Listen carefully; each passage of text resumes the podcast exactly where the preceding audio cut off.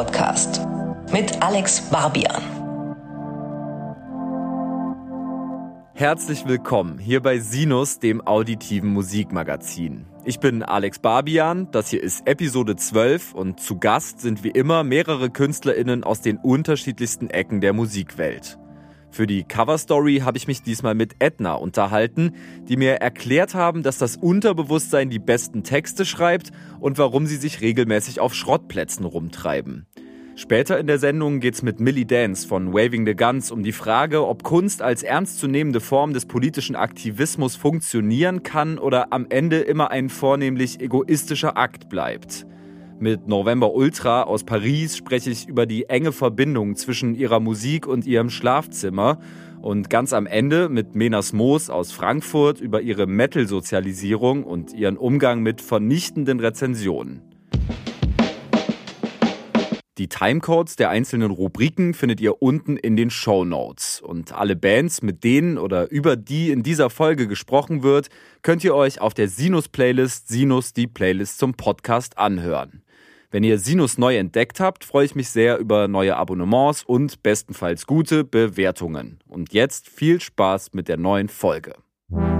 Sinus Cover Story. Edna, das war für mich lange Zeit ein ziemlich mysteriöser Interpret. Anfangs wusste ich tatsächlich noch nicht so genau, ob das jetzt ein Producer oder ein Beat-Kollektiv, eine Sängerin, eine Kreativschmiede oder eine Performing Arts Crew mit krassem Hang zum Farben- und Formenspiel ist und war mir erst recht nicht darüber im Klaren, dass Edna aus Deutschland kommen. Erst der gemeinsame Song mit Materia und Yasha, Love, Peace and Happiness, hat für mich Licht ins Dunkel gebracht. Und im Herbst 2021 habe ich Edna dann beim Reeperbahn Festival live erlebt und war ziemlich überrascht, als ich gehört habe, dass dieses Duo nicht aus London oder LA, sondern aus Dresden angereist war. Edna bewegen sich immer irgendwo zwischen Sinti-Flächen, Rave-Pop, Hip-Hop-Rhythmik und Stimmverzerrung und sind in dem, was sie künstlerisch abliefern, wahnsinnig flexibel, kreativ und professionell. Was nicht zuletzt auch daran liegen dürfte, dass sie studierte JazzmusikerInnen sind. Auch das neue zweite Album Push Live, das Anfang April erschienen ist, ist so ziemlich alles außer geradlinig und bot Anlass, sich mit Ines Schäfer und Demian Kappenstein zum Interview zu treffen. Es ging um die Kunst der Improvisation, alternative Percussions, klassische Notenlehre, Nirvana und die gegenseitige Befruchtung zweier ziemlich unterschiedlich arbeitender Kreativer. Es ist dann schon so, wenn man sich die Berichterstattung zu euren Projekten anschaut, dass man schnell den Eindruck gewinnt, dass ihr auch Yin und Yang seid, würde ich mal behaupten, weil du dem ja äh, jetzt überspitzt formuliert immer so als der chaotische Improviseur irgendwie dargestellt wirst, dich auch selber so darstellst stellenweise. Mhm. Und du, Ines, eher so die, die strukturierte Perfektionistin, bist, das ist natürlich erstmal eine spannende Ausgangslage. Ich frage mich aber auch, ob das nicht zu Konflikten führt äh, in regelmäßigen Abständen. Also du hast auf jeden Fall recht mit dem, was du da gesagt hast, aber ähm, Konflikte auf jeden Fall auch, aber das ist eigentlich ganz Hä, gut. Das stimmt doch gar nicht. Was? Nein, aber es ist total ähm, hilfreich, weil wir, also alleine würden wir niemals die Musik machen, die wir zusammen machen. Und äh, das finde ich super wichtig zu sagen. Und deshalb ergänzen, also wir ergänzen uns halt mega und deshalb ist die Musik auch so, wie sie ist. Und wenn wir uns halt wirklich gar nicht einig sind, musikalisch, was schon oft auch so ist, aber da bin ich so dankbar, dass wir nur zu zweit sind. Also weil überlegt man, hast so eine fünfköpfige Band, was geht ab? Also die ganzen Diskussionen, gar keinen Bock. Und wenn wir uns dann mal uneinig sind, dann äh, fragen wir Moses, unseren Produzenten, und der darf dann meistens entscheiden entscheiden und sagen, wer jetzt von uns beiden recht bekommt oder eine sinnvollere Ansicht hat. Und dann wird, wird das genommen und dann sind wir auch nicht böse aufeinander. Und der ist so ein bisschen auch so Streitschlichter. Na, und es hat sich auch über die Jahre so ein Vertrauen da rein entwickelt, dass die andere Meinung, auch wenn man das jetzt anders fühlt, gerade, dass es schon äh, Substanz hat. Also das heißt, man kann dann auch akzeptieren, wenn der Schiedsrichter äh, sich äh, den Zuschlag quasi der anderen Seite gibt, weil es dann trotzdem, ja, es hat Hand und Fuß. Und das finde ich das wäre jetzt vielleicht am Anfang nicht so einfach gewesen. Da hätte man sich dann irgendwie vielleicht verraten gefühlt oder so. Aber jetzt ist das wirklich, ja, dann machen wir es halt so. Dass das Projekt Etna eigentlich schon von Beginn an, also seit der Bandgründung 2017 Hand und Fuß hatte, beweist allein der Umstand, dass schon die allererste EP von niemand geringerem als Moses Schneider produziert wurde. Der zählt ja definitiv zu den besten ProduzentInnen Deutschlands, arbeitet seit Jahren zum Beispiel mit Tokotronic oder den Beatsteaks zusammen und hat auch die Arbeiten an Push live begleitet.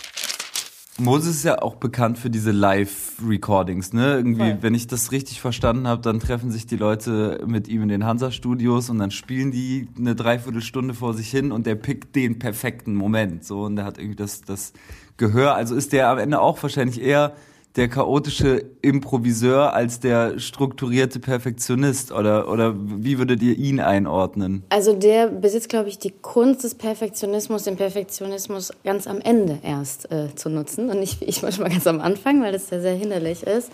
Und äh, da ist der schon am Anfang, also ähm, was du gerade beschrieben hast, wir waren auch für das erste Album waren wir auch im Hansa, beim zweiten nicht mehr. Und beim ersten ist es so, also du jamst relativ lange um den Song herum, damit er ganz viele Einstellungen macht für Dub-Delays, für ähm, Sidechains, die er dann auch schon macht, oder ähm, die ganzen Halle. Äh, und dreiviertel Stunde, so dauert das Ganze meistens pro Song. Und erst dann sagt er, okay, ich habe kurz mal aufgenommen, hört doch mal, wie der Sound ist, gefällt euch das? Und wieso, ja, jedes Mal, ja, mega geil. Und äh, dann, okay, dann können wir jetzt aufnehmen. Und äh, dann nehmen wir, also manchmal ist es nur ein Take, manchmal sind es halt irgendwie 15 oder so.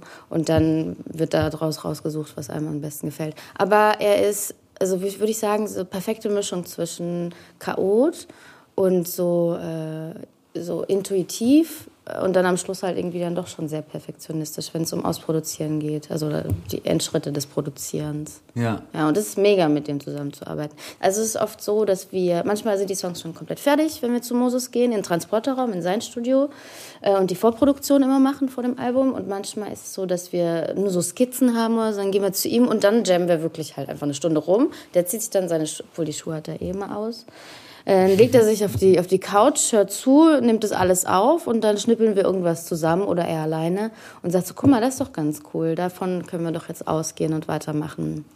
Und das macht schon echt Riesenfreude mit dem. Also passiert vieles dann auch wirklich erst in der Zusammenarbeit, auch, auch was so Songstrukturen angeht. Und ja, so. also, also er ähm, als Produzent hat ja auch oft so dieses, äh, ja, das Arrangieren irgendwie auch so am Start. Aber manchmal ist es auch so, dass es echt schon fast fertig ist und er einfach nur noch die Sounds einstellt oder die, die, die Räume und die Delays und wir das dann aufnehmen. Also es ist wirklich so komplette Mischung.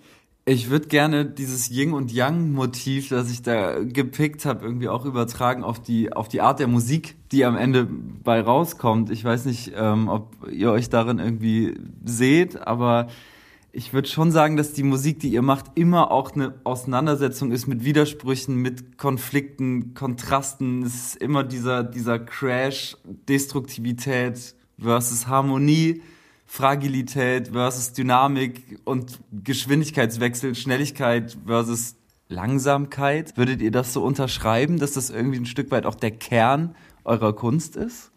Ja, also ich glaube, dass da viel äh, unserer Hörerfahrung reinspielt, sowohl von jetzt als auch aus der ganzen Jugend. Und die ist wirklich sehr divers und unterschiedlich überraschend. Äh, also es ist irgendwie wie so ein, wenn die Leinwand am Anfang leer ist, dass man schon irgendwie auch einen Farbkasten hat, der ganz schön viel zu bieten hat aus der Hörerfahrung. Und da denke ich dann immer so, ah, warum muss man da so eng bleiben? Warum kann man nicht irgendwie mit der Erwartungshaltung auch spielen und auch dem, was man schon kennt und was man gerne hört, irgendwie auch noch so ein Fragezeichen oder so einen anderen, so einen kleinen anderen Aspekt noch ähm, dazugeben. Und das würde ich schon sagen, dass da entstehen dann wirklich echt teilweise äh, unvorhergesehene Kontraste oder auch Gleichzeitigkeiten von Sachen, wo man so denkt, äh, okay, also das kenne ich, aber das mit dem Gefühl jetzt oder mit dem Instrument oder den Harmonien kombiniert, das ist mir so noch nicht untergekommen. Also es ist ein bisschen ja, so eine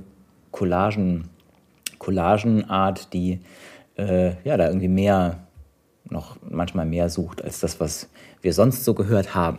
Ja, mir wird auch schnell langweilig so. Also irgendwann will ich, glaube ich, schon mal, dass wir so ein Konzeptalbum machen. So alles immer gleich. Oder naja, es, es gibt ja verschiedene Arten von Konzept. Aber irgendwie dachte ich so, so eine komplette Gleichförmigkeit also finde ich manchmal auch spannend, aber mir wird halt auch schnell langweilig. Und ich dann denke ich so, das beim Konzert und immer in der gleichen Welt, denke ich so, oh, pff, nee. Und deshalb ist das eigentlich auch so ein Grund, so, weil uns schnell oder mir noch ein bisschen schneller als dir langweilig wird. Also ich finde, Abwechslung und Kontrast macht es irgendwie aus, egal ob es jetzt im Leben ist oder, oder in der Musik oder in der Kunst halt. Ne?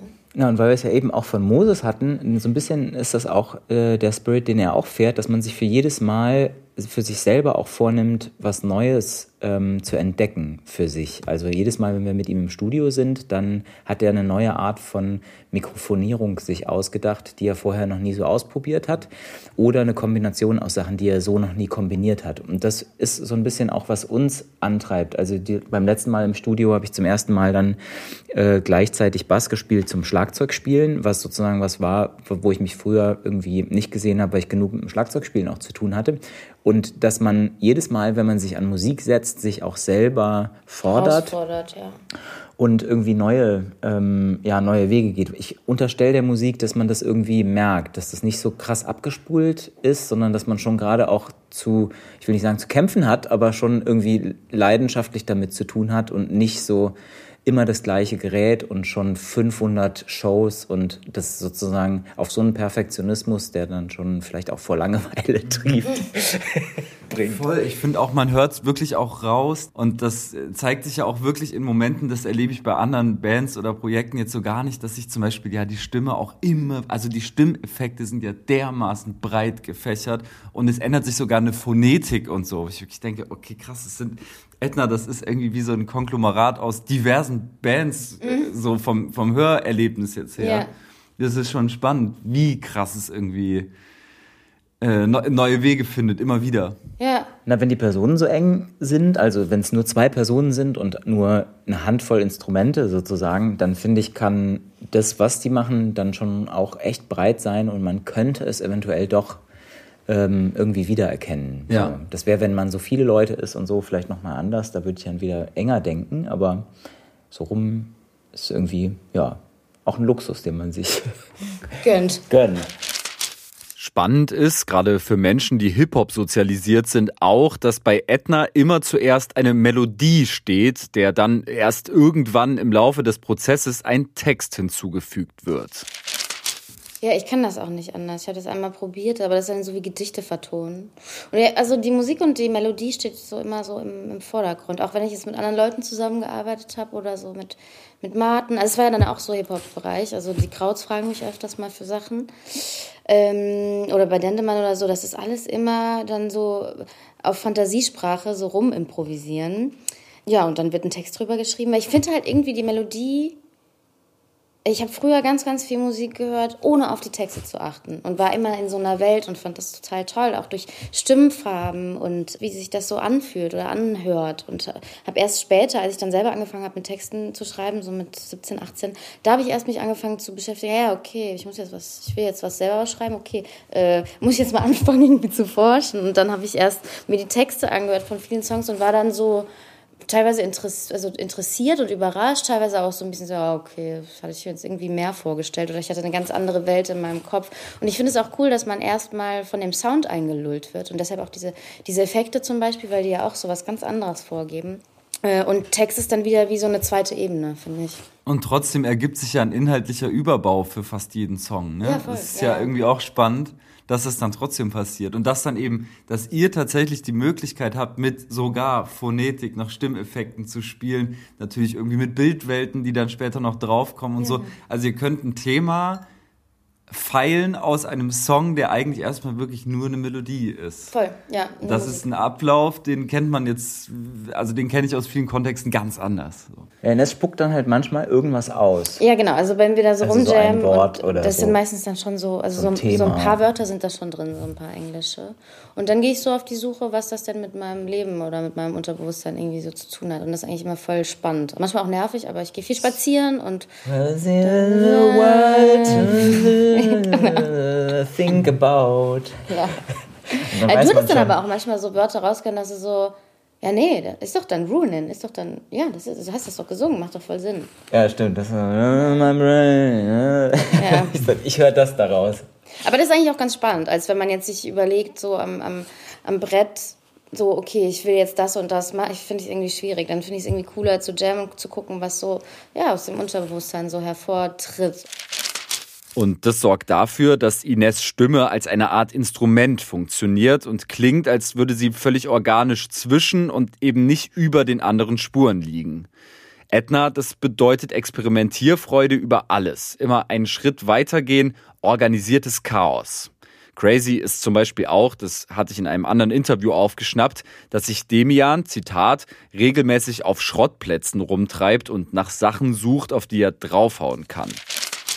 Das kommt so ein bisschen auch aus, der, äh, aus meiner Free Jazz Studienzeit, ähm, weil da war immer die große Frage, wie, äh, was gibt sonst alles außer dem, was einem Firmen hinstellen? Äh, und das fand ich irgendwie einen spannenden Gedanken, weil man immer nur so so gut klingen oder so abwechslungsreich und interessant klingen kann, wie äh, einem irgendwie einer eine Trommel baut oder äh, Sneaker herstellt oder so. Und bei Sneaker herstellen ist wahrscheinlich komplizierter, würde ich denken. Aber auf dem Schrottplatz Dinge, auf die man schlagen kann und die interessant klingen, das ist auf jeden Fall möglich. Und das Coole ist dann so über die Zeit, äh, über die Jahre der Auftritte, auch so bei so klitzekleinen Jazzkonzerten, wenn die Leute dann so mitbekommen, ah, okay, das ist irgendwie irgendein Zeug, das, das hat, das hat mein Mann auch in der, in der Werkstatt stehen, wo der da draufhaut. Genau, oder aus allen möglichen, genau so äh, Sexualspielzeug oder ähm, alle Sachen, die halt was Interessantes mit dem Sound machen. Und da waren die dann auch, war das Publikum dann immer so ganz angefixt und inspiriert. Und dann kamen die dann auch und haben mal gesagt, ja, also wir könnten ja mal in Kontakt bleiben. Wir haben, mit, äh, wir haben noch das und das Zeug, das könnte vielleicht klingen und so. Und ich finde es so schön, dass. Ja, der ganze Proberaum ist voll mit dem Zeug und du musst jetzt langsam mal ausmisten. Das stimmt. Aber vielleicht könnte man ja das eine oder andere noch brauchen. Mm, genau. So geil, so voll die Messi-Antwort. Ja, ey, ja, voll. Äh, vielleicht eine voll. von diesen Zeitungen von Ja, und ich weiß, 1990. Und zum Beispiel diese, diese Autofeder. Das ist so ein krasser Sound. Die, wenn du das auf die Snare drauflegst oder auf die Tom und dann da so draufhaust und dann irgendwie noch so einen krassen Hals, das klingt einfach so crazy. Oder ich meine, du hast ja auch dieses riesen, riesen, riesen Becken zum Beispiel. Das ist auch nochmal so eine ganz andere Soundwelt, die man, also die ich vorher noch nicht so gehört habe. So. Ja, also so mit ungewöhnlichen Klängen irgendwie die Ohren so ein bisschen aufmachen, das gefällt mir irgendwie gut. Und das erreicht man am besten durch selbstgebasteltes und ähm, ja, nicht durch was, was jemand anders vielleicht für einen entwickelt. Also das habe ich irgendwie dadurch festgestellt und das ist auch ein total schönes Hobby, auch mit Flohmarkt, also Flohmärkte und ähm, Sperrmüll und eben Schrottplätze. Also das, das fetzt mir sehr.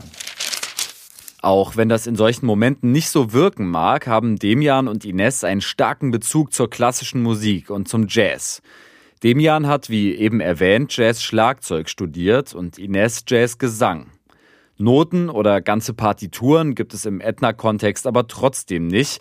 Noch nicht einmal Click-Recordings, also Metronomaufnahmen.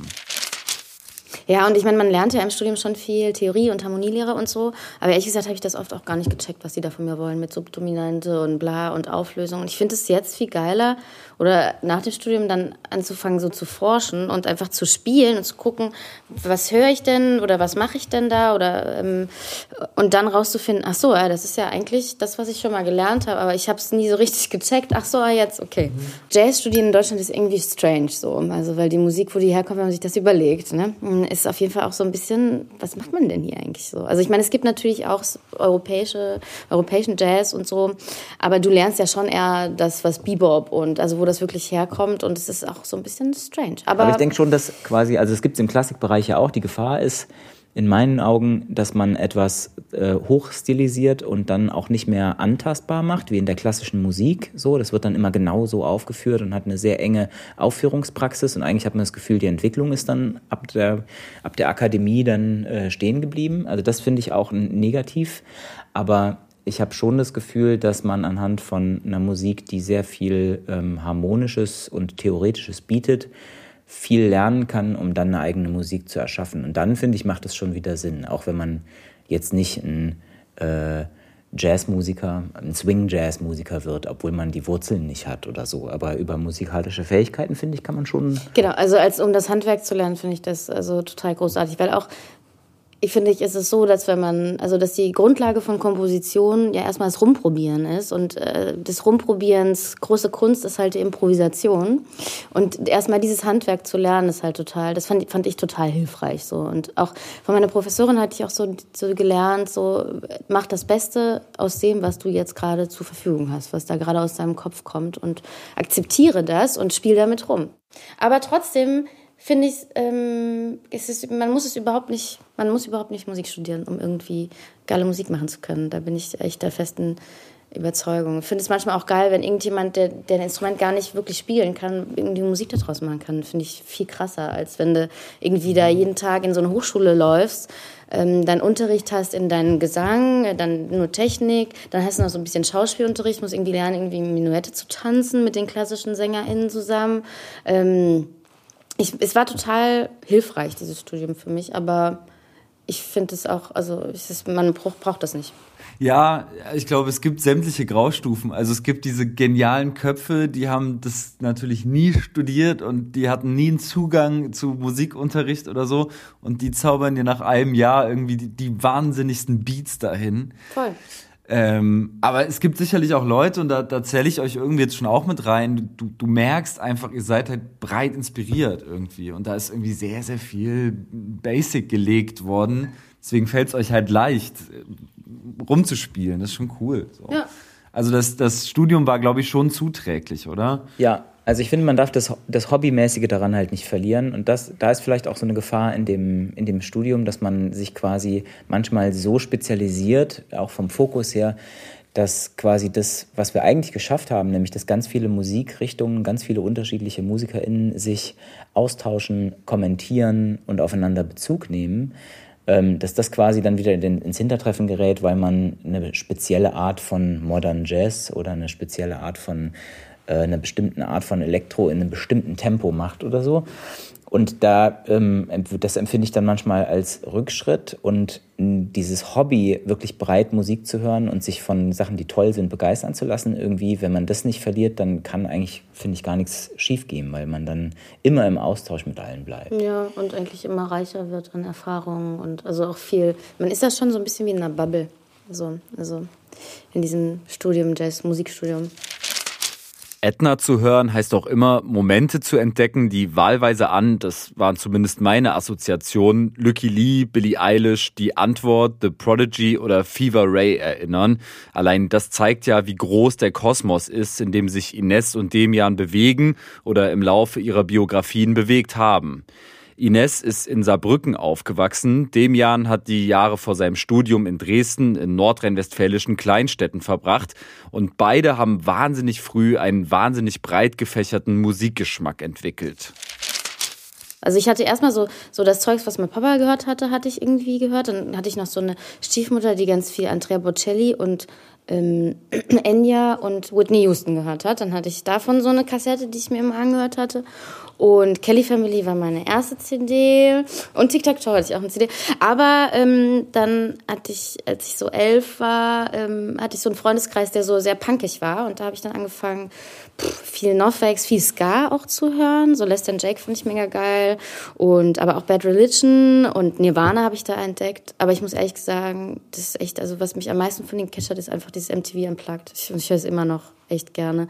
Ja, und dann äh, hatte ich das irgendwie so mit elf, zwölf gehört und war dann auch in irgendwelchen, in irgendwelchen Clubs äh, mit Freunden, habe mir dann irgendwelche Punkkonzerte angehört von irgendwelchen komischen Namen von irgendwelchen Bands. Die Punkbands Namen sind halt immer so geil.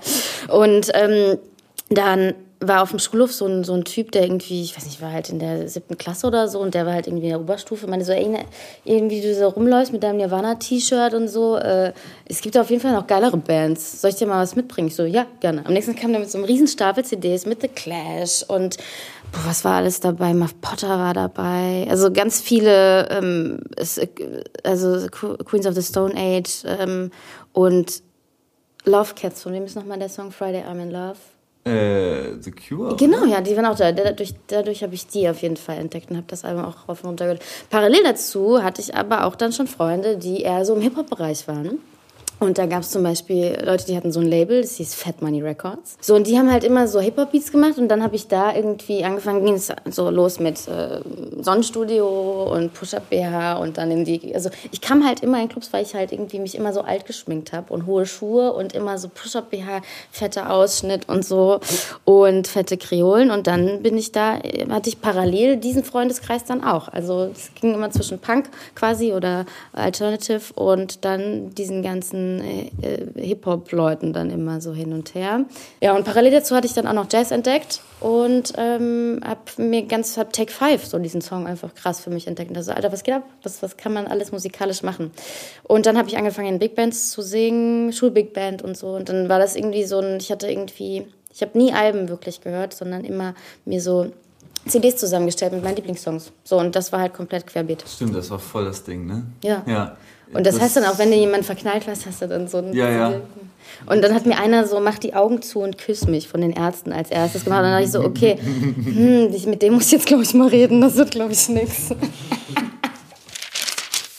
Mein Freundeskreis war auch Melodic Punk eher, also so Lagwagon und NoFX am Anfang, weil wir Skateboard gefahren sind. Und das war so die vorrangige Musik, die da im Freundeskreis gehört wurde. Und dann bin ich zum Austausch in die USA und habe da dann irgendwie so Big Band Jazz entdeckt und als ich wiederkam, wollte ich eigentlich gerne irgendwie Big Band Jazz machen und dann war das Einzige, was es in Euskirchen gab, eine Reggae-Band, äh, die sich formierte und dann habe ich halt Reggae gemacht und das habe ich aber auch äh, dann sehr schnell total geil gefunden. Q-Ball hieß die Band. Dann sind wir auch als Vorband von den Busters, auch sehr früh schon im SO36 aufgetreten und ähm, da sind wir gesteinigt worden. Also es hat keiner applaudiert, die ganzen Eus äh, haben sozusagen, also gähnende Leere nach dem, nach dem Song.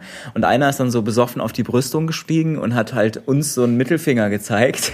Und dann hat der ganze Saal applaudiert. Also es war ähm, auf jeden Fall äh, auch eine Lehre daraus äh, zu ziehen, wie, wie authentisch das vielleicht ähm, ja, sich für manchen angefühlt hat. Und dann kam, äh, ging es bei mir eigentlich los mit Elektro und äh, Techno, weil also trotz NRW, mein Papa hat in Berlin gearbeitet damals, waren wir öfters in Berlin. Ich glaube, es muss 96 gewesen sein, war ich mit meinen Eltern und meinem kleinen Bruder auf den Schultern quasi fast den ganzen Tag auf der Love Parade. Und das war super geil. Und ich habe dann auch immer Flyer gesammelt von den ganzen Klamottenläden und Clubs in NRW sozusagen, die dann bei uns auslagen und habe mir dann so eine ganze äh, Zimmerwand voll mit so komischen äh, animierten äh, Fantasy-Figuren, die quasi so in dieser Techno-Dance-Welt umherschwirrten. Das ist immer das, was mich anzieht. So jemand wie, ich weiß nicht, ob du den Gaslamp Killer zum Beispiel kennst, also so ein bisschen so aus dem Flying Lotus äh, Kontext, so Leute, die irgendwie schon elektronisches machen, aber so diesen Schmutz mit rein reinkriegen, irgendwie so verzerrte Sachen und auch Fehler in der Musik. So, das interessiert mich voll. Und da war dann auch äh, Prodigy für mich, The Prodigy voll. Also da ist bei mir irgendwie nochmal ein ganzes Universum aufgegangen. Das konnte ich nicht glauben, wie solche also ja, wie geil. So, das war das, was mir bis dahin irgendwie, glaube ich, auch echt immer noch gefehlt hat. So. Auf der Sinus-Playlist findet ihr ab jetzt Weirdo. Ich finde, das ist zumindest das inhaltliche Herzstück der neuen Edna-Platte Push Live. Und natürlich haben sich auch meine Cover-Story-Gäste Songs für die Playlist gewünscht. Zuerst einen von Such, der bei einigen Gigs der aktuell und über das gesamte Restjahr hinweg stattfindenden Edna-Tour als Support-Act geladen ist. Und das ist meine Chance, ihn endlich live zu sehen, weil ich seine Aufnahmen und Alben so geil oder EPs, glaube ich, bislang total geil finde. Und ich habe so Insta-Videos von seinen Konzerten gesehen und äh, das ist eine totale Erscheinung. Und der hat diese Woche eine neue Single rausgebracht. Warte. Äh, kannst du kurz gucken, wie die heißt? Super geiler Funk. Man hört auch, dass er vom Ebers-Spielen kommt. Äh, Delete, Delete After Death. Delete After Death. Und dann mache ich aber noch drauf, komm, für die gute Stimmung, Check Around von El Chombo. Die beste Strophe, best, also, wo es gibt, weil einfach nur. Kennst du das Lied? Check Around, Check Around. Okay, ja, genau. Das kommt drauf. Das ist super.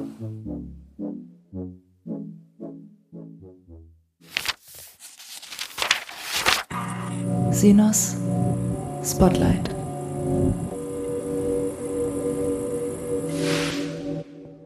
Okay, ja, hallo, mein Name ist Millie Dance. Ich bin Rapper der Rostocker Rap-Crew Waving the Guns. Und ich könnte mir vorstellen, dass viele Sinus-HörerInnen seine Stimme nicht zum ersten Mal hören und zumindest eine grobe Vorstellung von dem haben, was sich hinter dem Namen Waving the Guns verbirgt.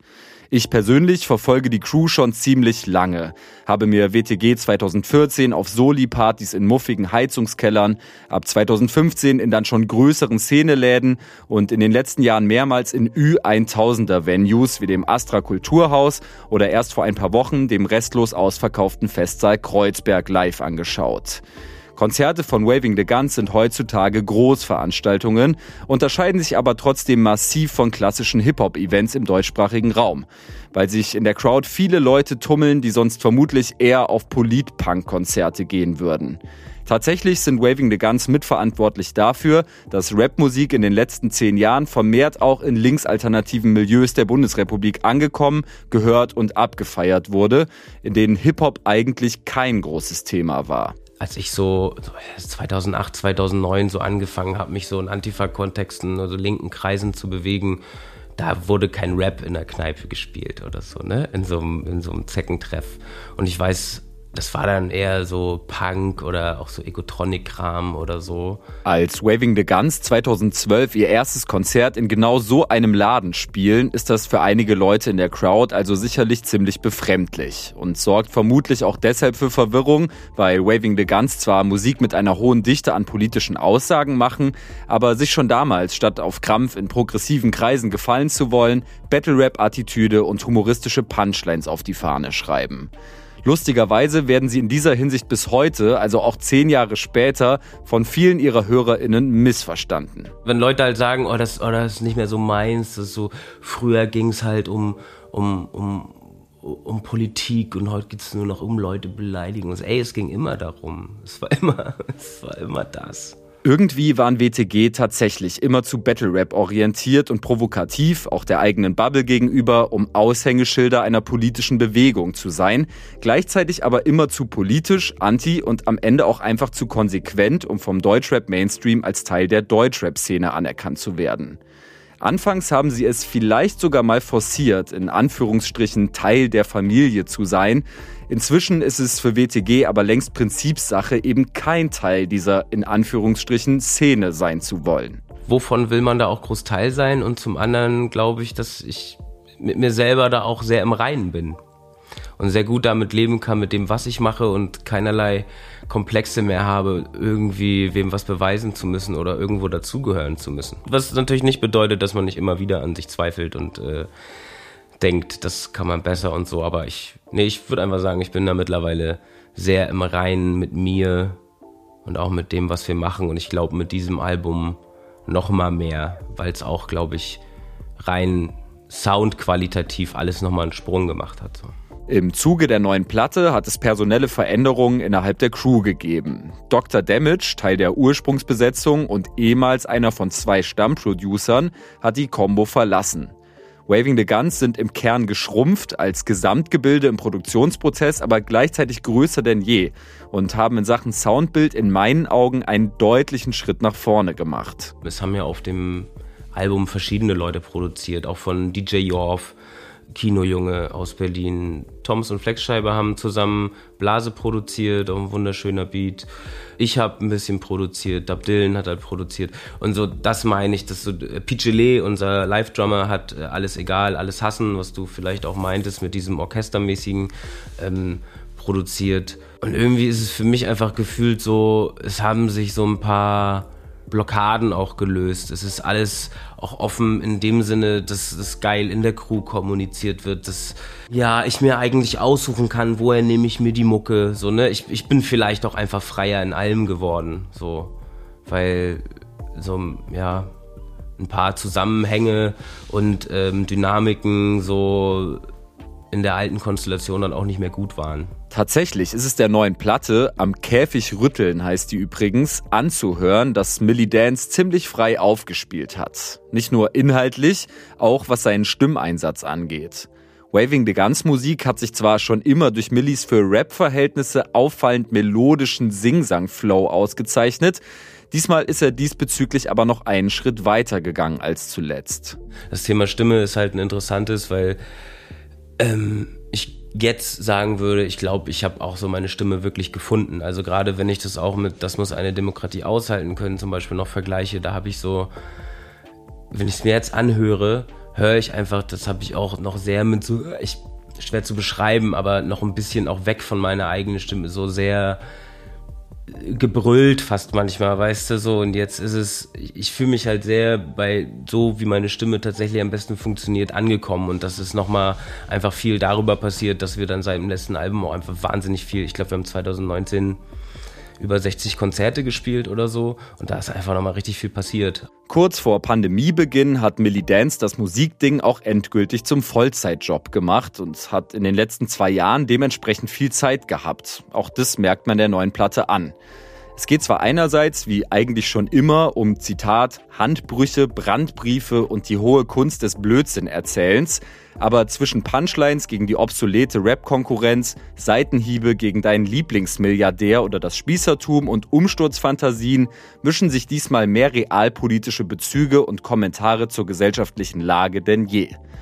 Millie Dance hat, so mein Gefühl, diesmal sehr bewusst auf subkulturelle Codes oder wie er es formuliert, Zeilen für Eingeweihte verzichtet und naja, vielleicht einfach mehr Tagesschau geguckt als früher. Natürlich habe ich nicht 2015 gesagt, da will ich hin, sondern man entwickelt sich ja die ganze Zeit. Und ich würde einfach sagen, dass ich ähm, persönlich insgesamt ernster geworden bin. Klingt jetzt blöd, aber auch erwachsener so und ähm, bei vielen Sachen wo ich früher halt einfach Spaß mit hatte, äh, damit zu provozieren, die sind für, klappen für mich nicht mehr so gut, weil einfach die Realität das Ganze eingeholt hat und man sich jetzt ganz anders mit Sachen beschäftigen muss, muss. Und irgendwie so ein so ein autonomen, ich scheiß, bisschen anarchischer, ich scheiß auf alles Habitus nicht mehr gut funktioniert, so, weil das auch an der Realität vorbeiläuft. Und in den letzten Jahren halt so Sachen was ich immer so verstanden habe bei Grimm 104 in dem äh, 2. Mai-Song, äh, so egal, hier kommt nichts mehr aus dem Gleichgewicht, alles bleibt wie es ist. Und genau das ist ja anders gekommen. So, ne? Das ist ja alles sehr, ähm, sehr ins Wanken gekommen und dass ich da einfach gemerkt habe, ey, nee, so dieses eher jugendlich, manchmal auch infantile Rumgebrülle, Rumgeprolle funkt funktioniert für mich nicht mehr gut. Das kann ich auch so nicht mehr so gut vertreten und es hat auch was mit zunehmendem Alter zu tun. Ich kann schon eine Rolle spielen, das tue ich ja auch und äh, so eine Übertreibung und Scheiße labern findet ja nach wie vor statt. Aber ja, ich glaube, es ist eine Mischung aus älter werden, reale Zustände sehen und auch erleben und sich tatsächlich auch ein paar mehr Gedanken machen über wie es denn eigentlich tatsächlich sein sollte, was man früher auch gerne ausgeblendet hat, weil man vielleicht niemals überhaupt in die Verlegenheit kommt, dass das mal wirklich wichtig ist, weil sowieso alles ist, wie es ist. Also vielleicht hat es einfach auch was mit dem Aufweichen des Status quo zu tun und ähm, einer daraus resultierenden größeren Ernsthaftigkeit. Das bedeutet allerdings nicht, dass es bei Waving the Guns in irgendeiner Form humorloser zugeht. Die Gesellschaftskritik ist im Grunde genommen sogar noch sarkastischer und pointierter verpackt als früher. Sie ziehen Lines vom Klorand, nur um dann vor einer Impfung Angst zu haben. Covid-19 ist eine ganz normale Grippe, wie die Pest. Ein Schulterzucken für jeden von euch Jan Josefs, ausgedachte Feindbilder statt der, der euch mal lochen lässt. Ihr seht schon, es wird ordentlich ausgeteilt. Zwischen die Zeilen mischen sich aber auch immer wieder selbstreflexive Momente, die die Rolle der Kunst, auch der eigenen, in einer Gesellschaft hinterfragen und schonungslos herauskitzeln, warum Musik machen, sei sie auch noch so politisch oder revolutionär, dennoch als Form des Aktivismus in Frage zu stellen ist. In Alles egal, alles hassen heißt es, jede gammlige Clique ist jetzt ein Künstlerkollektiv mit zum Nachdenken einladenden Installationen. Doch egal wie sehr du deinen Quatsch sozialkritisch verpackst, ist Kunst im Grunde immer ein egoistischer Akt. Wenn ich meine Zeit damit verbringe, Kunst zu erzeugen, dann ne, opfer ich nicht meine Zeit, um der Welt was Gutes zu tun, sondern ich nehme mir Zeit, die ich vielleicht auch für richtig progressive Sachen nutzen könnte.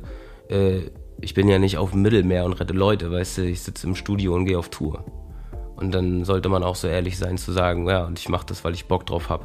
Der Song, aus dem ich gerade zitiert habe, Alles egal, alles hassen, kreist insgesamt um ein Dilemma, das viele Menschen kennen, die mit den politischen Verhältnissen nicht einverstanden sind und gerade in Zeiten wie diesen, in denen die weltpolitische Lage gefühlt täglich dystopischere Ausmaße annimmt, immer wieder vor der Frage stehen, ob sie sich aufraffen und aktiv werden oder einfach kapitulieren sollten. Ich denke, jeder führt einen Aushandlungsprozess darüber, wie er mit den Zuständen in der Welt und den eigenen Ansprüchen klarkommt. Und ich mag manchmal dann dieses dystopische, mag ich auch einfach, auch ein bisschen damit zu spielen. Auf der anderen Seite, wenn ich ehrlich bin, sehe ich das auch so. Ich denke nicht, dass alles gut wird. Und trotzdem lohnt es sich halt, ja, Spaß am Leben zu behalten und auch irgendwie nicht alles als einfach sinnlos zu sehen und sich darin, äh, darin gehen zu lassen und fallen zu lassen, sondern halt trotzdem zu versuchen, Dingen was Gutes abzugewinnen und dabei gleichzeitig sich trotzdem immer wieder klar zu machen, ja, es sind trotzdem nur Tropfen auf dem heißen Stein. Was vielleicht auch, das mag vielleicht so resigniert und hoffnungslos klingen. Auf der anderen Seite kann das aber auch sehr erden und einen damit auch klarkommen lassen. Einfach äh, sich zu sagen, ey, ich bin ziemlich unbedeutend und es gibt so Zusammenhänge, die überblicke ich überhaupt nicht. Und dann sind wir wieder bei dem Thema Demut und äh, sich selber da ein bisschen zurücknehmen. Und das kann einen entweder runterziehen oder es kann einen eigentlich sagen, naja, weißt du was, ist jetzt auch ein bisschen egal. Und so ist das eigentlich ein, ein ständiger Prozess. Also äh, so ein bisschen, ja, scheiß drauf. Ähm, weißt du was, wenn ich das Konzert jetzt spiele, obwohl wir irgendwie am Weltkriegsrand sind und gerade so Raketen in Wohngebiete geschossen werden, ändert nichts, wenn ich das Konzert nicht spiele. Und vielleicht tut es vielen Leuten gerade gut, das zu machen. Und am Ende tut es mir auch sehr gut, das zu machen. Habe ich Bock drauf. So. Und Gleichzeitig war immer irgendwo auf der Welt gerade Kriegen, es hat keine Sau interessiert. Und es sind Leute vor Europas Festungstoren ersoffen, es hat auch keine Sau interessiert. Und ähm, ja, dann das ist halt so, nimmt man diese Beschissenheit von allem, an dem man sowieso nicht einfach so rütteln kann in den Maßstäben und lässt sich davon fertig machen oder sagt man sich, ja, ist halt so, lass trotzdem hier möglichst gute Zeit haben und da auch noch möglichst was Gutes rausziehen und irgendwie wenigstens dann ein solidarisches Miteinander propagieren oder eben auch Kunst, Musik und zusammen feiern, als das feiern, was es ist, nämlich irgendwie als ein Wert, der kein Luxus ist, sein sollte, sondern irgendwie Kultur ist halt was wert. Kultur ist was wert für den Menschen, denn ohne Kultur ist halt nur noch Barbarei. Die Line kapiert ja, kapituliert nein aus dem Track Kernkompetenz fasst diesen Monolog eigentlich ganz gut zusammen und steht stellvertretend für den inhaltlichen roten Faden, der sich durch Am Käfig rütteln zieht. Waving the Guns ist es gelungen, über Jahre hinweg organisch zu wachsen. Nach wie vor stehen sie nicht beim Major, sondern beim Hamburger Indie-Label Audiolied Records unter Vertrag. Nach wie vor tritt ihr Frontmann Millie Dance nur mit Sturmmaske vermummt in der Öffentlichkeit auf. Nach wie vor werden Boom-Bap-Beats gepickt. Nach wie vor wird ohne zu Dreck zu werden im Dreck geschwommen. Ohne ein großes Rap-Szene-Netzwerk, Playlist-Platzierungen oder ein klassisches Durchbruchsmomentum hat sich diese Rostocker Rap-Crew eine Crowd erspielt, die mittlerweile Konzertsäle füllt, von denen andere, gemessen an den Streaming-Zahlen, viel größere Bands nur träumen können. Weißt du, dieses, dass man einfach immer professioneller wird in diesem, in diesem Live-Ding, finde ich halt total wichtig und macht mir großen Spaß und ist auch unser Aushängeschild. Ich will dann auch, dass das Licht geil aussieht und so und ich habe da einfach richtig Bock drauf, das live dass es ein Erlebnis ist und dass du nächstes Mal auch wiederkommen willst. So. Waving the Guns sind noch bis Oktober auf Tour. Ich kann euch nur raten, dass ihr vorbeischaut, wenn sie in eurer Stadt Halt machen. Es ist jedes Mal ein wahnsinniges Erlebnis. Auf der Sinus-Playlist findet ihr Siegelring, mein Lieblingssong vom am 8. April 2022 erschienenen WTG-Album Am Käfig rütteln.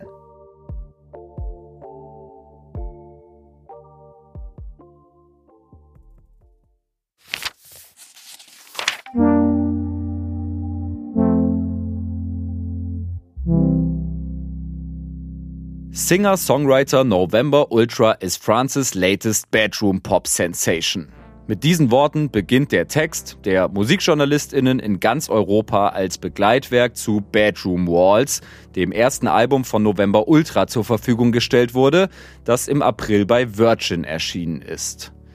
Tatsächlich ist in den letzten Monaten ein Hype um diese junge Frau aus Paris entstanden, was allein deshalb sensationell ist, weil November Ultra Musik macht, die eigentlich viel zu klassikorientiert für den aktuellen Mainstream, viel zu entschleunigt für Radio oder Club und viel zu deep und einnehmend für den schnellen Hörkonsum ist. Genau genommen sind es Schlaflieder, die November Ultra da ins Mikrofon haucht und die, das steckt ja schon im Titel der Platte, Bedroom Walls, auch wirklich in ihrem Schlafzimmer entstehen. I think it's a very intimate uh, album and um, I made it in my bedroom because I think it's the last place uh, where you're just by yourself and you can't lie to yourself because it's you and yourself. So if you lie, you lie to yourself. Like it's just like you know, it's like lying to your therapist has no meaning because you pay them. So why lie? Das Schlafzimmer als letzter Ort, an dem Selbstbetrug nicht funktioniert. Als einziger echter Safe Space, als Ort der Reflexion, aber auch als Ort, an dem sie kreativ völlig auf sich allein gestellt ist, gar keine Hilfe von außerhalb empfangen kann, mit dem Ziel, ein maximal ehrliches, maximal selbstgemachtes Ergebnis zu erzielen. I really wanted to do things by myself and making people be part of it, not because I needed them, but because I wanted them to be in it. So it was important for me to be able to say, I'm able to do a song from A to Z by myself, which is the case of Soft and Tender. Die Folkballade Soft and Tender erschien im November 2020, war, wenn man so will, November Ultras erster Solo-Song und auch direkt ihr erster mittelgroßer Hit. Schon in Soft and Tender ist deutlich geworden, dass November Ultra keinen großen Baukasten braucht, um ein magisches Klima zu schaffen. Eigentlich ist da wirklich nur ihre wahnsinnig beruhigende Stimme, ein bisschen Gitarrengezupfe im Hintergrund und ein tröstlich intimer, eigentlich ziemlich simpler Text zu hören. Dafür hat es kein großes Team gebraucht und das umgibt November Ultra auch bis heute nicht. Alles, wirklich alles ist maximal DIY und familiär gehalten. If I look at the credits of my album, every name is actually someone that's really dear and very important to me and has been for like five years at least. And some of them is like I've known for 10 years. So that was also very important, but also because I think it was so intimate and so uncomfortable to be mm-hmm. vulnerable that you can also like only do that with people that actually know you in real life because they were looking at me and if i had said something or if i had written a lyric or if i had gone through something that was unjust and not really who i was as a person i think they would have told me like this is you know not you. And so it, it was easy for me to actually be myself because they knew myself from real life and not just me as an artist November Ultra hat auf dem Weg zum fertigen Album schwere psychische Phasen durchlebt und es war ihr auch wichtig, dass sich dieser Leidensweg in Bedroom Walls spiegelt. Weniger in Form konkreter Anekdoten, vielmehr auf emotionaler Ebene. Nach eigener Aussage steckt jede Träne, jedes Lächeln und jede Erinnerung ihres Lebens in jenen elf Stücken, die sie für die Platte zusammengezogen hat. Auf dem Papier liest sich November Ultras Biografie wie ein wenn es das gibt, typischer Musikerinnenlebenslauf mit dem kleinen Zusatz, dass sie mehrsprachig aufgewachsen ist, als Tochter einer Spanierin und eines Portugiesen in Frankreich, die früh auch die englische Sprache für sich entdeckt hat. My mom's Spanish, father's Portuguese. I was born and raised in France. And I was, I just sang my little heart out as a teenager, very, you know, an emo teenager. Um, so you talk about your feelings about people that you love and stuff like that. And I just really didn't want my mom to understand. So I was like, okay, what language can I use? Because um, we speak so many languages in my in my family. And I was like, I could invent one like Tolkien. And I was like, oh, I can sing in, you know, English. Schöne Geschichte, oder?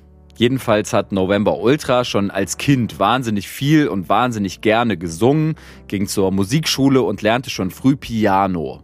Um öffentlichkeitswirksam Musik zu machen, war sie allerdings lange zu schüchtern. Mit 24 wurde sie dann Teil der Pariser Surfpop-Band Agua Roja, die bis 2018 bestehen blieb.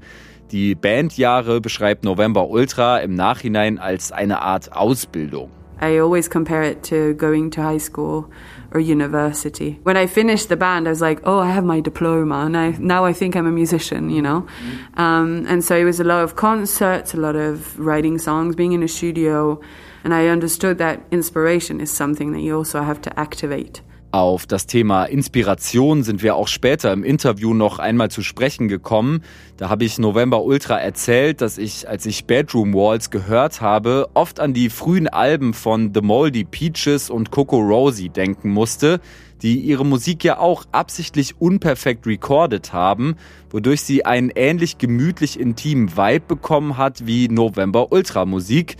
Diesen Vergleich fühlt sie zwar, Inspiration liefert ihr aber ein anderer Artist, dessen Name ich an dieser Stelle nicht erwartet hätte. And so I found myself being inspired not as much about by people that do the same kind of genre of music that I do, but more about artists that make it the same way that I want to make it, which is with a lot of breaking the rules of just having fun, of making songs that are longer than five minutes, and um, just that I think Frank Ocean was a big part of that because also like my name, my artist name is a is a is a nod to his mixtape, which is called Nostalgia Ultra. Es war also unter anderem Frank Ocean, der November Ultra motiviert hat, vorgegebene Muster zu durchbrechen, was sie im besonderen Maße auf lyrischer Ebene tut. Wie sie ja schon erzählt hat, ist die präsenteste Sprache in ihren Texten Englisch.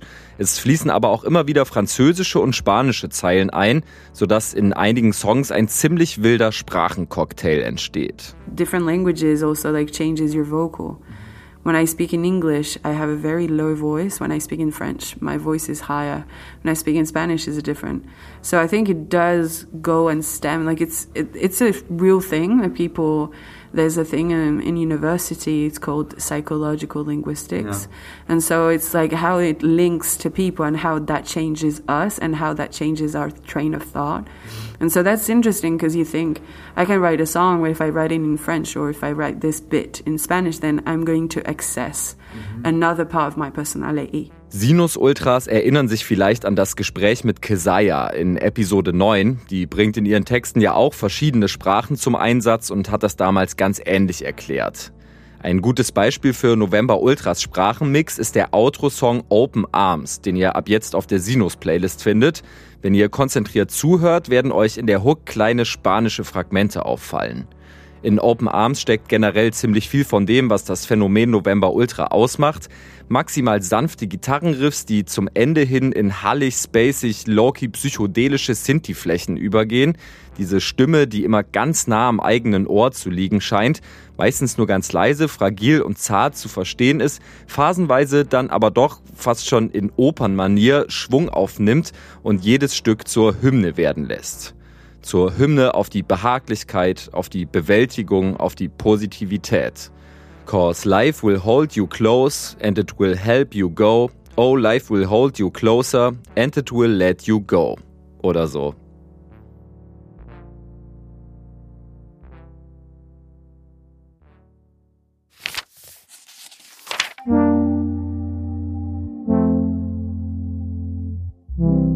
Wir blättern in Gedanken ein letztes Mal um und kommen zu einem Rap-Thema und zu einem Zweigespann, das zugegebenermaßen eigentlich nicht so ganz in die Reihe der bisherigen Gäste dieser Episode passt.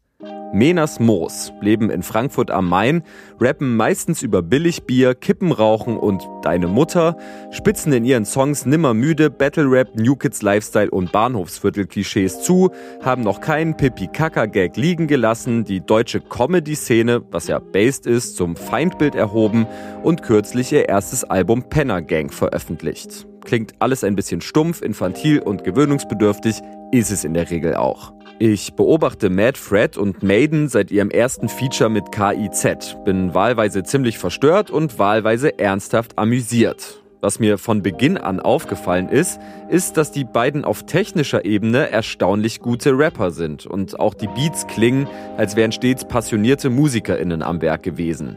Woraus sich ja eigentlich umso mehr die Frage ergibt, warum Mad Fred und Maiden ihre Zeit überhaupt in mehr oder weniger Spaßrap investieren vor allem auch ihre AKAs und die langen Haare sind ja deutliche Hinweise darauf, weil sie eigentlich aus dem Heavy-Metal-Bereich kommen.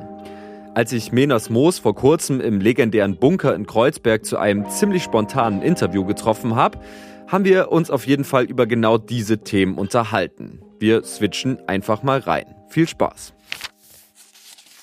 Also ich glaube, meine ersten CDs waren äh Limp Bizkit zufälligerweise, was ja irgendwie beides ist. Rap, Metal, irgendwie Mix, dann Grunge, Nirvana und aber dann auch äh, Metal-CDs. Pantera vor allem, das ist so die Band, die ich also zwischen 13 und 18 am meisten gehört habe. Falls das den Hörern dieses Podcasts was sagt. Ja. Also Also dann hatten wir auch eine Band zusammen und das hat uns da schon sehr stark beeinflusst, diese Art von Musik. Ja, absolut. Also wir haben dieses Metal-Thema auch wirklich in so einer Szene ausgelebt. Da hatten wir, glaube ich, das Glück, dass wir auf den Käffern, äh, wo wir aufgewachsen sind, in der Nähe, gab es halt auch bestimmt zehn Bands oder so. Da hat irgendwie jeder ein Instrument gespielt zu der Zeit, also aus, zumindest aus unserem, aus unserem Freundeskreis. Und es gab einen, und das ist ein wichtiger Punkt, es gab einen Jutz. Das Oh ist ja. das Hausener Jutz. Das war der absolute Wahnsinn. Das war einfach nur ein, ein, ein Loch, im, im, ein Kellerloch mit schwarz angemalten Wänden, mit Oettinger für einen Euro oder was Hansa? Hansa, Hansa für einen und Germania. Euro. Genau. Ist das auch ein Pilz? Das ist wie Genau. Hansa. Ja, das Auch ist- super, super billig. Der Kasten 5 Euro teilweise im Getränkemarkt. Und da waren nur Metal-Liebhaberinnen und Liebhaber. Es war so richtiges, richtiger, wie so ein mini kleiner, sehr extremer Szenetreff. Und es lief halt den ganzen Tag Slayer, Pantera. Und vor allem keine Sozialarbeiter oder irgendwie was anderweitiges. Einfach nur besoffene 12, 13 bis 17-Jährige. Und da Ja, waren wir wirklich äh, jedes Wochenende über bestimmt fünf Jahre. Und der Teamer, viele Grüße, Kimon, ähm, der war, ist immer noch der Gitarrist der Band Stage War, was auch so eine äh, Thrash-Metal-Band ist, die es schon wirklich sehr lange gibt. Ähm, den kannte ich auch vorher schon aus der Schulband und ich fand die Typen, also Kimon und Decius. Decius war, glaube ich, kein Teamer in diesem Jutz. Äh, äh, genau, jetzt habe ich mich verformuliert, aber auf jeden Fall, Kimon war der Teamer in diesem Jutz. Und der hat da immer aufgeschlossen und halt äh, das so ein bisschen koordiniert und auch das Bier verkauft und so mit noch äh, einigen anderen. Und die haben wir, also zumindest ich für meinen Teil, ich habe diese Band schon so ein bisschen angehimmelt, weißt du, weil es waren die drei, vier Jahre älteren Jungs, die halt schon ein bisschen besser spielen konnten und die schon ein bisschen länger ihre eigene Band hatten und Auftritte gespielt haben. Und ja, ähm, zu denen haben wir so ein bisschen aufgeblickt und hatten dann auch unsere Band, haben auch dann später ganz oft mit denen zusammen gespielt. Das war so das Ding in diesem Jutz. Richtig, richtig wahnsinnige äh, Saufgelage. Haben Mega. aber parallel auch immer schon Hip-Hop gehört, muss man Das dazu stimmt, sagen. Ja. Immer wenn wir eine kleine Pause von diesem Drecksloch gebraucht haben, sind wir so auf den naheliegenden Friedhof gegangen und haben da unsere Freestyle-Runden abgedreht Ja, um 3 Uhr nachts neben, den, Freestyle-Runden gehabt, neben ja. den armen, toten Menschen. Rest in Peace an der Stelle. Ja, krass. Äh, total spannend, weil die Jutz-Geschichte ja eigentlich irgendwie auch schon sehr exemplarisch dafür steht, dass nur so eine Musiksozialisierung random passieren kann. Also ihr wart dann halt einfach konfrontiert mit Slayer und so. Vielleicht hat euch das geprägt. Es hat alles, ich sag mal, es hat die Gleise, die gelegt waren, nochmal so untermauert, würde ich sagen. Weil, okay, also ihr seid schon langhaarig ins Jutz eingeritten. ja, voll. Ja, auf okay. jeden Fall. Ja. Ja. Ja. Also, weil ich habe auch in einem Jutz rumgehangen, auch in der Provinz in Ostdeutschland und da war zum Beispiel Hip-Hop extrem verschrien. Da gab es so Mettler mit Anti-Hip-Hop-Allianz Da auch, T-Shirts. ja. Und deswegen war dann so, ja, Hip-Hop musste man so heimlich hören. und äh, vor Ort durfte man nur Ostpunk hören und richtigen Untergrundpunk aus Westdeutschland. Geil. Kennst du die Pestpocken? Ja, klar. Unser, Ja, Stu unser Studioingenieur ist der Gitarrist von Pestpocken. Wow, Wahnsinn. Ich bin Fanboy, liebe Grüße. Geil, Mann. Shoutout an die Pestpocken. Grüße an Tom. Ja, krass. Kennst du die Nachkriegsratten? Äh, Sind nicht so bekannt wie die die Pestpocken. Vorkriegsjugend. Okay. Ja. Die kenne ich Eine. Band? ja, ist auch eine Punkband. Oder Nee, aus, aus, aus Weimar, also aus der Stadt, wo ich äh, herkomme, kommen die äh, Küchenspione. Das, Boah, das war so die, geil. das war so die äh, Band, die zu diesem AZ gehörte quasi. Ah, okay, nice. Ja, genau. Und es äh, hingen halt viele Mettler rum. In Kleinstädten sind irgendwie immer viele Mettler, ist mein Gefühl. Kann sein, ja. Ich, also, es hat sich auch verflüchtigt dann über die Jahre so. Es ist, also diese Bandszene ist nicht mehr so, kommt mir zumindest äh, so vor, nicht mehr so, nicht mehr so groß irgendwie. Wobei ich auch eben auf dem äh, Blick auf die Midweek-Charts gesehen habe, dass doch noch sehr, sehr viel Metal in Deutschland gehört wird. Sabaton, Iron Maiden, Crowbar, alles in Top 20 bis 30. Scorpions. Scorpions sowieso, genau. Ja. Auf Platz 1 sogar oder 2. Ich glaube, dass nämlich ja so dieser ganze Metal oder auch, auch vor allem auch ja Grunge und so, das war äh, ne, ja auch eine wichtige Jugendbewegung. Ne? Also sowas, was praktisch die Kids zu Hause gehört haben, auch um so ein bisschen die Eltern abzufacken. Um sowas zu hören, was die Eltern nicht gehört haben. Ne? So, so, war, so ist es ja immer eigentlich. Ne? So entsteht irgendwie, finde ich, glaube ich, auch eine Subkultur. Das ist ein wichtiger Punkt, sich von zu Hause so ein bisschen abkapseln, irgendwas hören, wo die Eltern sagen, hey, da kannst du nicht aufs Konzert, der macht Fickbewegungen auf der Bühne. Ne? So war das ja, keine Ahnung ich habe meinen Eltern gesagt, ich will aufs, was weiß ich, Marilyn Manson Konzert. Und die haben gesagt, ah, das, das ist eigentlich, das passt uns eigentlich nicht so. So, meine Eltern wollten Der wahrscheinlich. schnüffelt an toten Raben Genau. in der Tüte, das ist nicht so geil. Meine Eltern wollten wahrscheinlich irgendwie aufs Rolling Stones Konzert und da haben die Eltern gesagt, "Hm, nicht so. Und es geht zurück bis in die, was weiß ich, zur ersten Flöte in, an der Steinzeit, keine Ahnung. Auf jeden Fall, äh, das ist äh, diesen Rang von dieser, von zu Hause, vom Elternhaus Abkapplung, Abkapselungsmusik hat Rap auf jeden Fall bekommen. Also dieser Rock'n'Roll-Faktor, der liegt ganz klar jetzt im Rap. Das ist jetzt die, die Mucke, wo Eltern sagen, äh, passt mir nicht so, dass du das hörst, da wo die immer das sagen mit den Titten. Ja. Oder, oder mit den Drogen. Oder was weiß ich. Oder diese Werte da vermitteln, die eigentlich nicht so. So haben wir dich doch nicht erzogen. Ich glaube auch Cool Savage war die einzige CD, die meine Mutter mir jemals mal äh, weggenommen hat. Ach, guck mal. Bei, also bei der Metal-Musik hat man die Texte nicht so leicht verstanden, wo ich auch teilweise so äh, Raped on the Altar von Cannibal Corpse oder Fucked with a Knife oder sowas gehört habe, aber das haben die dann trotzdem nicht verstanden. Aber Lutsch mein Schwanz haben sie, also ich glaube, verstanden. Ich glaube auch, also gerade so die Ära Agro Berlin, das war das letzte Mal, dass in der Musiklandschaft geschockt wurde. Ja, voll. Und äh, spätestens damit wurde auch so das Schock-Game so ein bisschen durchgespielt. Glaube ich, meine These jetzt. Ich glaube auch. Wer weiß, was noch kommt. Aber es ist, glaube ich, schwer, 2022 seine Eltern zu schocken mit irgendeiner Musik. So. Naja, aber es reicht ja, wenn die Musik befremdlich genug ist und irgendwie so sowas wie, ja, ich verstehe nicht, dass du sowas hörst. Das reicht ja irgendwie, weißt du? Ja. So, früher, die haben doch mit Gitarren noch gemacht. So. Und das wird jetzt langsam, die Metal-Szene, meine Theorie, wird jetzt langsam zu dem, was du ja gerade gesagt hast. Da werden jetzt die Leute älter und äh, werden jetzt se- selber langsam die Elterngeneration. Das fängt jetzt langsam an. So. Ja. Deswegen die, die richtigen, diese Rock'n'Roller, die jetzt ins Hotel äh, pissen und äh, kotzen und dann kiffen noch oder so, das sind jetzt eher, mein Gefühl, eher so diese, diese Rap-Leute. Und die Leute mit den E-Gitarren und so, das sind eher so die, das sind nette. Vielleicht nochmal kurz so rein in eure Geschichte. Das erste Mal, dass ihr euch dann musikalisch ausgelebt habt, war dann trotzdem irgendwie in Metal-Bands, nehme ich an. Ja. Und äh, betreibt ihr dieses Game bis heute parallel oder wie kann man sich das vorstellen? Also ich habe, also ich spiele tatsächlich noch in einer Metal-Band äh, Bass. Die Band nennt sich Dukes. Moderner Metal, würde ich sagen. Gibt auch ein bisschen Rap-Einflüsse. Und ja, Dukes. D-O-U-X. Ja, ich mach, ich mach das. Ich liebe das heute auch noch. Unser äh, Beat-Produzent, unser Studioingenieur spielen auch in der Band. Der äh, das 3 Uhr nachts produziert hat äh, von unserem Album, ist auch in der Band Gitarrist und auch Produzent.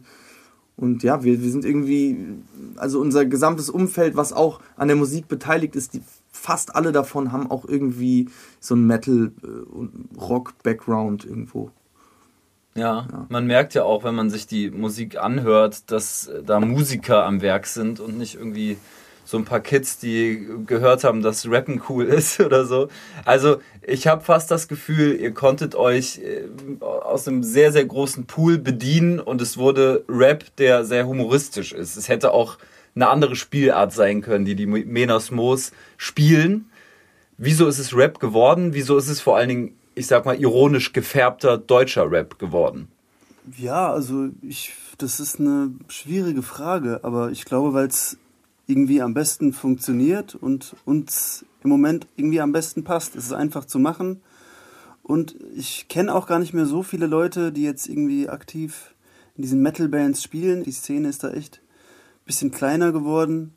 Ich finde die, find die Frage glaub, gar nicht so schwierig. Ich, ich glaube, äh, das liegt einfach so auch in unserer persönlichen äh, Natur. So, wir, wir haben uns halt irgendwie kennengelernt und äh, es hat sich irgendwie dadurch, dass wir halt irgendwie sind, wie wir sind, so rausgestellt, dass wir halt gerne albern sind und, äh, und gerne halt Scheiße labern. So einfach ist es. Wir labern halt gerne Scheiße, so das entspricht äh, irgendwie uns als Typen und dann labern wir Scheiße, lachen uns drüber tot und das haben wir dann halt vermusikalisiert und ist halt natürlich am einfachsten, wenn du das irgendwie textlich auf deiner Sprache machst und leicht zu verbinden dann mit einer Musik, die halt viel mit Text und so und, und vor allem auch Personenkult zu tun hat. Ne? Es geht ja um die Leute, die sich da ausdrücken. Oft. Ne? Ja. gibt ja genug Rap-Konzerte, wo die, äh, wo gar nicht so viel Wert ge äh, drauf gelegt wird, dass das absolut musikalisch jetzt herausragend ist, sondern vielmehr darum, wow, da steht Haftbefehl. Krass, das ist dieser Typ. Und ich glaube, dass das so halt gekommen ist. Wir sind halt ironische, humorvolle Leute irgendwie. Deswegen haben wir dann diesen Art, äh, diese Art gemacht. Was ja. am meisten Spaß gemacht und uns am ehesten entsprochen ist. Ne? Gibt es denn im Metal, also ernst gemeinte Frage, ich weiß es wirklich nicht, gibt es Ironie-Metal? Gibt es diese Spielart auch im Metal-Bereich? Ich weiß, dass der Punk-Bereich voll ist mit äh, Parodien von Parodien von Parodien und irgendwie so Szenecodes und Spaßbands, sag ich mal, aber im Metal äh, kenne ich mich da nicht genug für aus. Gibt sehr, sehr, sehr geile Sachen. Also es gibt äh, also eine Band, von der ich ganz großer Fan bin, ist äh, Steel Panther die, die machen so 80s Metal, Rock äh, und die spielen so ein bisschen mit diesem Glam-Klischee, mit den Spandex und den tupierten Haaren und dem, das ist derbe lustig.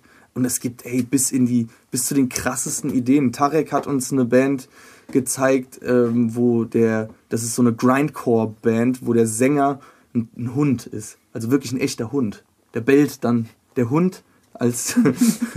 Jetzt check ich, warum Tarek einen Hundesong gemacht hat. Ja, ja vielleicht. Ja. vielleicht war das die Inspiration. Canius heißen die, glaube ich. Oder Caninus, Cania, ich weiß es nicht. Irgend sowas. Ja. Es gibt schon sehr, sehr lustigen Metal auf jeden Fall. Und äh, wenn wir beim Punkt Parodie sind, seht ihr euch als Deutschrap-Parodie oder trifft es das überhaupt nicht? Nein, trifft es überhaupt nicht. Nee, wir machen nicht einfach sagen. humorvolle Texte, witzige Musik für manche Leute aber wir parodieren nichts oder machen uns über Deutschrap lustig nee. in irgendeiner Art. So wir lieben Deutschrap. Voll. Aus, aus meiner Perspektive bedeutet ja Parodie echt immer, dass du äh, irgendwie eine Sache an sich auch nicht besonders ernst nimmst irgendwie. Und natürlich, wir als Personen nehmen uns nicht besonders ernst, aber wir sind wirklich, wirklich aufrichtige Musikliebhaber. Und ich, ich, wir lieben beide Hip-Hop und Rap-Musik ganz ernsthaft. Und wir meinen das ganz ernsthaft und es macht uns wirklich wie gesagt, absolut musikalisch Spaß. Auch wenn es jetzt auf der textlichen Ebene natürlich humorvoll ist und wir uns als Typen vielleicht äh, oft jetzt nicht besonders ernst nehmen. Aber mhm. Parodie, nee, das, das hat auch gleich so ein. Das, das klingt auch gleich wie so eine. Klingt so wie Erkan so, und Stefan oder Olli Pocher oder wie machen die immer? Ja, oder sogar so eine. check. Ja, so eine Verarschungsding oder halt auch wie sowas so, so ein bisschen was Hochgestochenes, so sowas wie Satire oder so. Ja, wir machen, wir parodieren das, weil wir wissen ja eigentlich, dass das Quatsch ist. Mhm. Und so. Das mhm. ist, das wollen wir auf gar keinen Fall. Gar keinen Fall.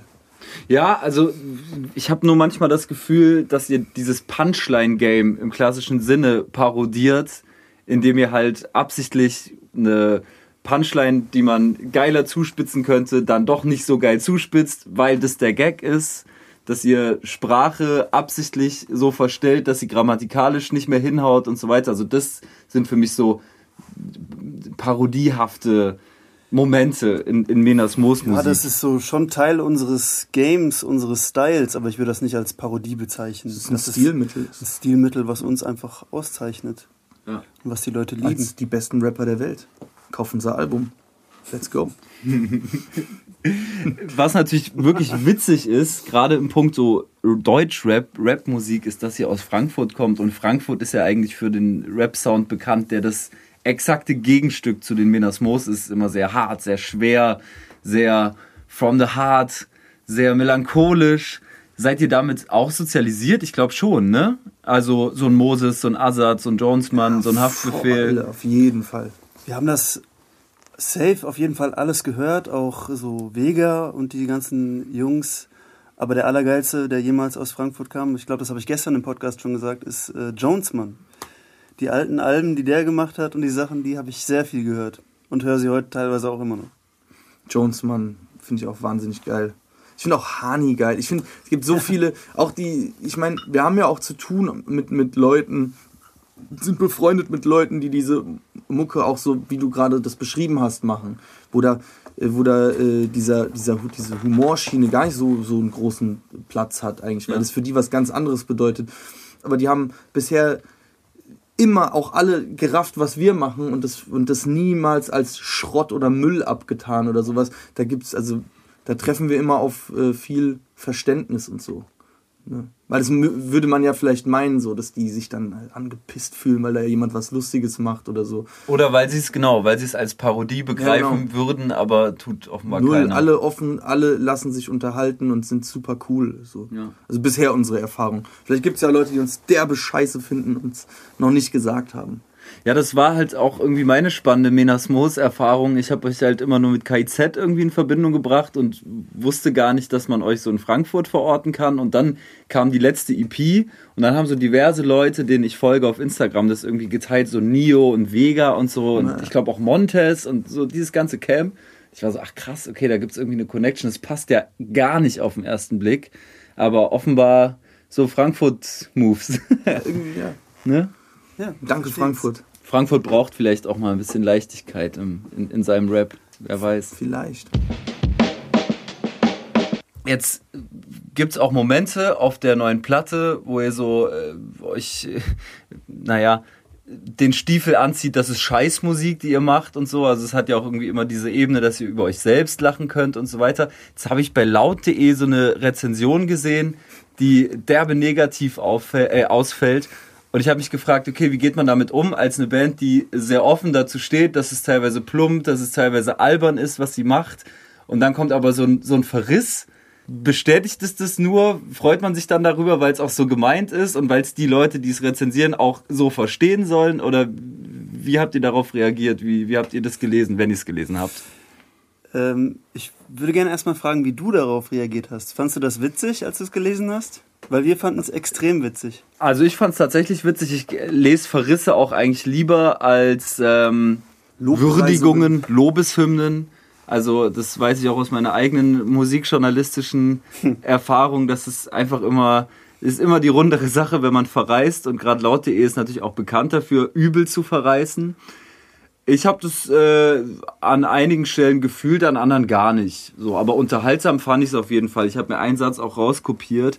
Ihr niemals endendes Rumgekrebse auf der Suche nach einer einzigen nicht beschissenen Pointe fühlt sich an, als würde der Klassenclown das vierte Mal am Stück ohne Lachen, äh, ohne Lacher die Hand heben. Man wünscht, es würde einfach nur, er würde einfach nur aufgeben, aber es geht weiter und immer weiter.